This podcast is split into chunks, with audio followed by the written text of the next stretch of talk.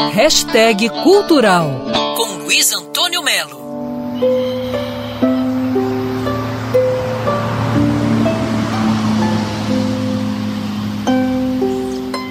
A harpa é um dos instrumentos mais antigos, mitológicos, sensuais e misteriosos que habitam o planeta Terra.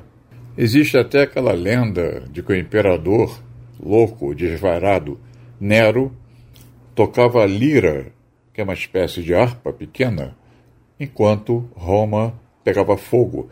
Ele estaria no terraço do palácio, contemplando aquele incêndio que dizem ainda as más línguas, ele mesmo teria provocado. Só que a história moderna desmente, diz que Nero sequer estava lá. O Rio Art Festival traz 150 músicos para o Rio de Janeiro, que até o dia 31 de julho vão tocar harpa de graça em vários lugares dentro do projeto Música no Museu.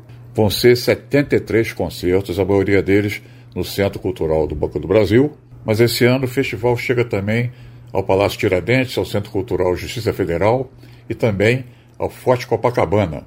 Vai ter harpa no Arte Sesc do Flamengo, Corcovado, Jockey, Palácio São Clemente, Botafogo, Niterói e Petrópolis. Repito, tudo de graça. O Rio Art Festival traz grandes nomes da Martinica, Nova Orleans, África do Sul, Bulgária e, evidentemente, do Brasil. Mas tem algumas sensações como Fujima Nippon, do Japão, Prem Raman, da Índia. Enfim, o que eu gosto do Rio Art Festival, que não é só para quem gosta de harpa, é para quem gosta de música. E mais, uma música vanguarda, absolutamente contemplativa, com aquela sonoridade que nos leva a viagens interiores ou exteriores memoráveis. Vale a pena conferir, hein? Luiz Antônio Melo para Band News FM. Quer ouvir essa coluna novamente? É só procurar nas plataformas de streaming de áudio. Conheça mais dos podcasts da Band News FM Rio.